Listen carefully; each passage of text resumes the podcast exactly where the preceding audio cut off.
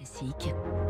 3 minutes pour la planète. Bonjour Baptiste Gabory. Bonjour François, bonjour à tous. De la préparation des lois jusqu'aux animations dans les écoles, comment les lobbies des industriels de la viande tentent d'élargir leur influence? Dans un rapport publié ce matin, l'ONG Greenpeace analyse et dénonce les stratégies déployées par les interprofessions de la filière.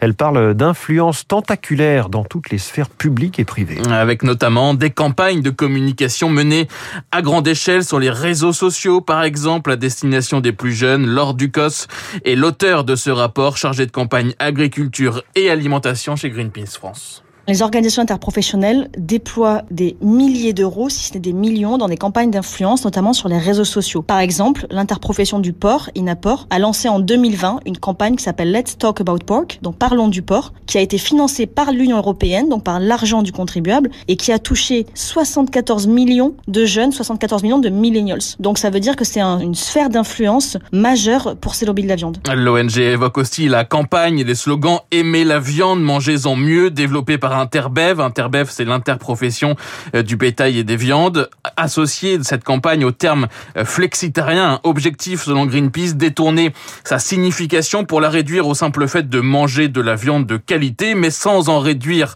les quantités. L'ONG dénonce également les brochures sur la santé et la viande envoyées dans les cabinets médicaux, chez les médecins généralistes ou les diététiciens. 7900 brochures distribuées en 2016.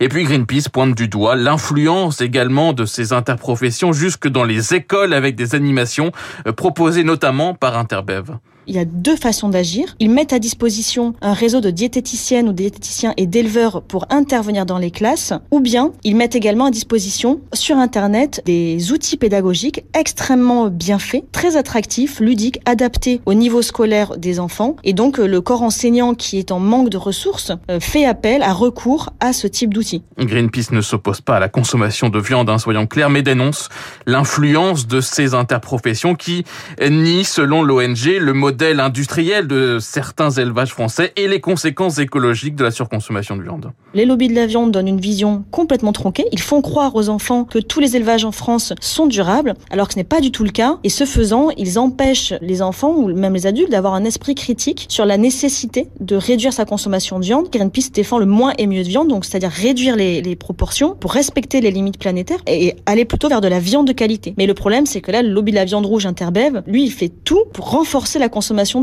Sur les écoles et les animations pédagogiques proposées par Interbev ou d'autres interprofessions, nous avons contacté la FNSEA. Hervé Lapi est agriculteur dans la Marne, secrétaire général adjoint du syndicat agricole. L'objectif, selon lui, hein, c'est de faire découvrir l'élevage aux plus jeunes. Je vais les inviter chez moi dans le département de la Marne, participer au réseau des fermes ouvertes pour faire de la pédagogie en fait à partir euh, des écoles pour euh, expliquer aussi aux plus jeunes élèves ce que peut apporter euh, l'agriculture mais surtout l'éducation à l'alimentation, ce qu'on appelle aujourd'hui plutôt les flexitariens, c'est-à-dire d'avoir des alimentations très équilibrées. C'est absolument pas un enjeu de vouloir manger pour manger de la viande. Je crois qu'on est absolument pas dans ce débat-là à travers nos visites pédagogiques et notamment ce qui est fait par le réseau Interbev. Contacté également, Interbev estime qu'elle est légitime pour parler de sujets relatifs à l'élevage, qu'elle défend l'élevage herbivore en France, des élevages à taille humaine et qu'elle soutient une consommation de viande raisonnée et raisonnable. C'était l'objectif hein, de sa campagne, justement, aimer la viande, mangez-en mieux, que dénonce Greenpeace dans ce rapport. Merci beaucoup, c'était trois minutes pour la...